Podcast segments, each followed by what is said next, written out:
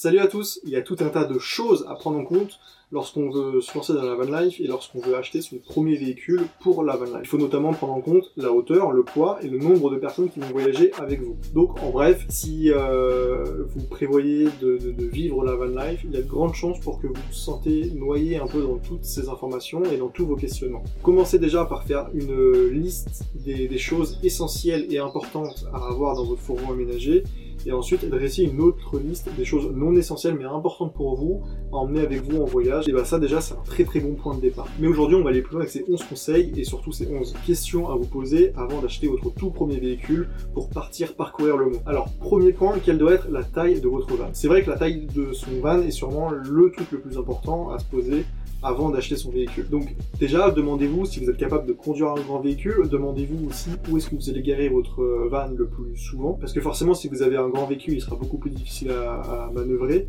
et si vous avez un plus petit véhicule, eh il sera plus facile à, manœuvrer. Demandez-vous aussi où est-ce que vous aimeriez passer vos nuits le plus souvent, donc est-ce que c'est dans des campings, est-ce que c'est sur des aires de camping-car ou de fourgons aménagés, ou est-ce que euh, vous avez envie de, passer vos nuits un peu dans la nature sur des spots un peu plus sauvages? Ensuite, est-ce que discrétion est importante pour vous. Souhaitez-vous acheter un fourgon euh, qui ressemble à une canette d'entreprise mais qui favorisera un petit peu votre discrétion? Ou préférez-vous avoir un, van que tout le monde remarque, un fourgon que tout le monde remarque, un fourgon qui a un peu plus de, cachet, mais forcément qui fait que les gens vont savoir que vous dormez et que vous vivez à l'intérieur. Ensuite, en second point, après la longueur, il va falloir vous demander quelle doit être la hauteur de votre van, quelle doit être la, sa hauteur maximale? On va pas vous le cacher, mais après avoir voyagé un peu plus d'un mois dans une petite voiture aménagée, la van life est bien plus agréable quand on a de l'espace, ne serait-ce que pour vie. Mais parallèlement, on connaît aussi des gens pour qui ça ne dérange absolument pas de vivre dans un petit véhicule. Donc finalement, pour vous, est-ce que c'est important d'être debout pour vous doucher, pour cuisiner et pour faire les tâches quotidiennes de la vie en van Gardez aussi à l'esprit qu'en cas de mauvaise météo, vous serez souvent obligé de rester à l'intérieur du véhicule. Donc est-ce que pour vous c'est un problème d'être dans un tout petit espace et de ne pas pouvoir bouger pendant de longues périodes comme par exemple en hiver quand à l'extérieur il fait froid, qu'il neige, qu'il n'y a pas de soleil et que vous n'avez pas envie de sortir? Cela dit, gardez bien à l'esprit que si vous souhaitez voyager exclusivement dans des endroits où il fait toujours beau et toujours chaud, et ben tout le quotidien de la vie en van peut très bien aussi se faire à l'extérieur. Après, c'est vrai que les véhicules euh, hauts et sont surtout plus adaptés pour les personnes qui voyagent entre 3 à 6 mois par an ou pour une durée déterminée. Et ils sont aussi beaucoup plus adaptés aux personnes qui souhaitent avoir un peu plus de confort. Réfléchissez donc à la taille que devrait faire votre futur véhicule et orientez vos recherches en fonction de ça. Troisièmement, demandez-vous combien de personnes vont vivre avec vous. En gros, est-ce que vous prévoyez de voyager seul ou est-ce que vous prévoyez de voyager en couple?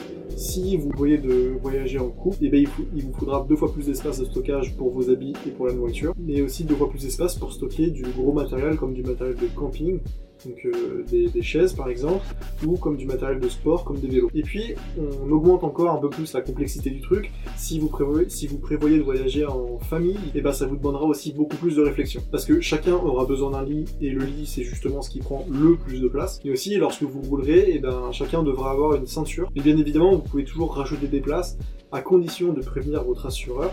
Et s'il n'accepte pas, mais que vous le faites quand même, eh ben, vous courez le risque en cas d'accident de ne pas être couvert. Et s'il accepte, eh ben, tant mieux. Ensuite, il faudra aussi procéder au changement sur la carte grise. Mais du coup, gardez à l'esprit que c'est quand même super important euh, d'avoir du confort, mais c'est encore plus important euh, d'être en sécurité. Ensuite, quatrième partie, combien de temps votre voyage va-t-il durer? Alors réfléchissez bien à cette question et soyez surtout le plus honnête possible avec vous-même. Combien de temps votre voyage va-t-il durer? Acheter un fourgon pour voyager euh, quelques mois par an, quelques semaines par an est 10 000 fois plus facile euh, qu'aménager un fourgon pour y vivre à l'année. Parce que dans le premier cas, le confort peut clairement passer au second plan durant euh, toute la durée de votre trip. La preuve, on a voyagé pendant euh, un peu plus de 40 jours dans une petite voiture avec un aménagement très très minimaliste qu'on devait installer tous les soirs et désinstaller tous les matins. En revanche, si vous prévoyez carrément de vivre dans votre fourgon pour une longue période, et ben forcément, il devrait être beaucoup plus chaleureux et surtout bah, beaucoup plus confortable. Cinquième point, quel type de voyage voulez-vous faire principalement? Si vous prévoyez d'aller de camping en camping, vous pourrez très bien vous satisfaire d'un aménagement ultra minimaliste. Parce que du coup, forcément, les campings vous fourniront déjà les services de base. Donc euh, l'accès à la douche, l'accès aux toilettes, l'accès aux poubelles, etc. Tous ces trucs vraiment de base que du coup, forcément, vous n'aurez pas besoin de mettre dans votre fourgon. En plus de ça, si vous prévoyez, si vous prévoyez comme nous d'être digital nomade, vous pourrez même avoir assez d'électricité pour pouvoir travailler tous les jours. Donc tout ça, ce sont, ce sont donc forcément plein de choses que vous n'aurez pas besoin d'installer dans votre véhicule. En revanche, si vous, prévoyez, prévoyez pas d'aller de camping en camping et que vous préférez un petit peu vous écarter du monde, et ben, vos, et ben votre véhicule devrait être un peu plus complet. Donc par véhicule un peu plus complet, j'entends un véhicule qui vous permettra d'être un peu plus autonome. Donc ça commence par une cuve un peu comme celle-ci qui nous permet d'avoir de l'eau pendant plusieurs jours, d'avoir une installation solaire pour vous permettre d'être autonome en électricité, et tous les outils essentiels pour cuisiner, notamment une cuisinière. Ensuite, en sixième point, questionnez-vous sur le lit. Alors dans un van, le lit est la chose la plus importante parce que c'est la chose qui prend le plus de place. Et donc, étant donné que c'est la chose qui prend le plus de place, c'est la chose qui doit aussi retenir le plus votre attention. Donc, est-ce que vous préférez avoir un lit permanent dans lequel vous pouvez vous faufiler tous les soirs si oui, il faudra alors peut-être vous diriger vers des véhicules plus longs, ou alors des véhicules plus courts, à condition d'être OK avec le fait que vous aurez moins d'espace à l'intérieur du véhicule. Si vous voulez, on a rédigé un article sur objectivevieenvan.com avec plusieurs idées d'aménagement. Donc pour y aller, bah, rendez-vous tout simplement sur objectivevieenvan.com avec des tirés entre chaque mot, et ensuite allez dans tous les articles, dans le menu, cliquez sur l'onglet tous les articles, ou alors simplement dans la barre de recherche qu'on met à disposition sur le site, vous pouvez euh, taper euh, la, requête type aménagement lit ou alors euh, lit aménagement fourgon, enfin bref tout ce que vous voulez, tant qu'il y a lit dedans et fourgon dedans. Mais quoi qu'il en soit, gardez en tête que l'aménagement de votre lit est avant tout une affaire personnelle qui dépend exclusivement de vos habitudes de sommeil et de vos habitudes d'organisation. Ensuite, septième partie, qu'en est-il de vos espaces de stockage? Avez-vous envie d'emmener des vélos, un kayak ou d'autres équipements de sport qui prennent beaucoup de place? Si oui, alors vous devrez peut-être penser à inclure un garage ou en tout cas une soute dans votre dans les plans de votre fourgon aménagé. Et la meilleure solution pour euh, avoir ce, type d'espace de rangement, c'est d'avoir un lit fixe. Parce que du coup, votre lit sera un petit peu en hauteur et du coup, vous aurez tout cet espace pour pouvoir ranger des, choses qui prennent de la place. Une personne qui voyage seule et sans animaux de compagnie aura bien évidemment besoin de moins d'espace de stockage qu'une personne qui voyage en couple ou en famille ou avec des animaux de compagnie. Mais pour vous aider à y voir plus clair, demandez-vous simplement quelle est la chose la plus volumineuse que vous avez envie d'emmener avec vous durant votre voyage. Et ça, du coup, ça vous permettra d'avoir un petit peu une idée de l'espace de stockage dont vous avez besoin. Ensuite, huitième partie, qu'en est-il des fenêtres? Combien de fenêtres un van a-t-il besoin? Combien de fenêtres votre van a-t-il besoin? Et bien, encore une fois, ça dépend exclusivement de vous. Mais c'est quand même important de se pencher sur la question. Donc, en gros, une fenêtre sert surtout à avoir un peu plus de lumière dans son habitacle, nous, c'est ça qu'on regrette un petit peu parce que euh, nos seules sources de lumière, eh ben, c'est nos portes, euh, c'est la porte latérale et les deux portes à l'arrière quand elles sont ouvertes. Forcément, ça nous donne un petit peu de lumière, mais sinon, on n'a que ce petit truc-là et euh, que notre lanterneau qui, qui est hors champ. Et du coup, bah, quand tout est fermé, on n'a pas beaucoup de lumière. Et les fenêtres servent aussi d'aération, ce qui peut être pas mal en, été.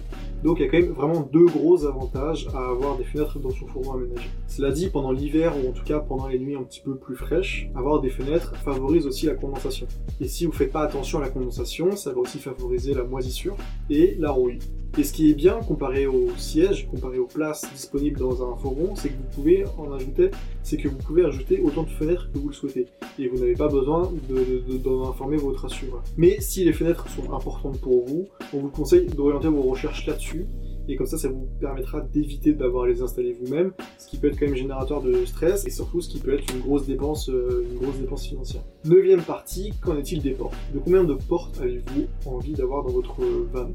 Nous, on a la porte latérale et les deux portes à l'arrière. Et en fait, il est important d'avoir une issue de secours dégagée de tout obstacle, donc sans aménagement qui l'encombre, parce que la dernière chose dont vous avez besoin euh, lorsque vous êtes en danger ou en cas d'urgence, c'est d'avoir à vous galérer pour sortir. Et c'est donc un point à considérer lorsque vous achetez un fourreau, et lorsqu'après vous ferez vos plans. Donc, demandez-vous si vous avez besoin de plus d'une entrée et sortie dans votre fourgon. Ensuite, dixième partie, qu'en est-il de l'isolation? Les portes et les fenêtres de votre véhicule sont des points chauds de perte de chaleur à cause notamment des joints et de la brise qui traverse ces joints. Donc, demandez-vous quel type de temps votre fourgon va traverser le plus souvent. Donc, en gros, dans quelle région vous allez voyager le plus souvent, dans quelle région dans quel pays. Et enfin, onzième partie, qu'en est-il du poids du véhicule? En fait, ce qu'il faut savoir, c'est que votre fourgon peut être jugé inapte à la circulation et donc être saisi et en plus de ça vous pouvez même avoir une amende si votre véhicule dépasse le poids autorisé par le constructeur. Et si vous prenez pas en compte certains éléments comme euh, l'eau, enfin la cuve d'eau quand elle est pleine, euh, comme euh, le poids de votre aménagement, comme le poids de tous les objets que vous avez transportés avec vous, donc notamment un four, un radiateur, euh, tous vos objets de, camping, bref tous vos objets, et ben si vous prenez pas en compte tous ces éléments-là, et ben vous pouvez facilement dépasser le PTAC, le poids total autorisé en charge. Et c'est vrai qu'on n'y pense pas forcément quand on achète un fourgon, mais en tout cas réfléchissez à comment vous aimeriez agencer votre aménagement et à tout ce que vous aimeriez emporter avec vous. Et comme ça, vous aurez un peu une idée du poids que, euh, fera votre aménagement. Et si vous avez un aménagement lourd, et bah préférez un véhicule euh, léger mais avec un PTAC élevé, donc le plus élevé, c'est 3 tonnes 5, avant d'être obligé de changer de permis. Et en plus de ça, en fonction du poids du véhicule, il sera aussi beaucoup plus difficile à manœuvrer et les, distances de freinage seront aussi beaucoup plus élevées. Donc voilà, normalement, avec ces 11 questions, vous allez pouvoir éliminer euh, certains types de fourgons. Donc peut-être que vous allez préférer des fourgons qui sont petits, qui vous permettent d'être beaucoup plus discrets, ou peut-être que vous avez envie d'avoir un aménagement spacieux et un certain confort de vie euh, au risque de perdre un peu en discrétion, mais du coup d'avoir un grand véhicule. Et peut-être même, peut-être même que vous allez orienter vos recherches en fonction de l'endroit exact où vous prévoyez de voyager. En tout cas, quoi qu'il en soit, il existe forcément un modèle qui convienne à votre style de vie. Et donc, ben, la prochaine étape maintenant, c'est de passer à l'achat. Et donc pour ça, on a aussi rédigé un article de blog, mais cette fois-ci pas sur notre blog, mais sur celui de Karen et Nicolas du blog euh, parenthèse nomade, donc parenthèse avec un S, ensuite tirer nomade euh, sans S.com. Et donc, dans cette, euh, et donc dans cet article, vous y trouverez tout un tas d'informations et de conseils pour pas vous faire arnaquer quand vous achetez un fourgon emménagé d'occasion, et sur toutes les choses un petit peu à regarder, ce qui vous permettra du coup d'éviter d'acheter un véhicule qui sera ensuite un véritable gouffre financier. Et aussi dans cet article, on vous partage nos erreurs, donc les erreurs qu'on a pu faire quand on a acheté Hermès, notre fourgon aménagé. Donc voilà, pour le lire, rendez-vous simplement sur parenthèse-nomade.com. Sur ce, je vous dis à la prochaine, ciao ciao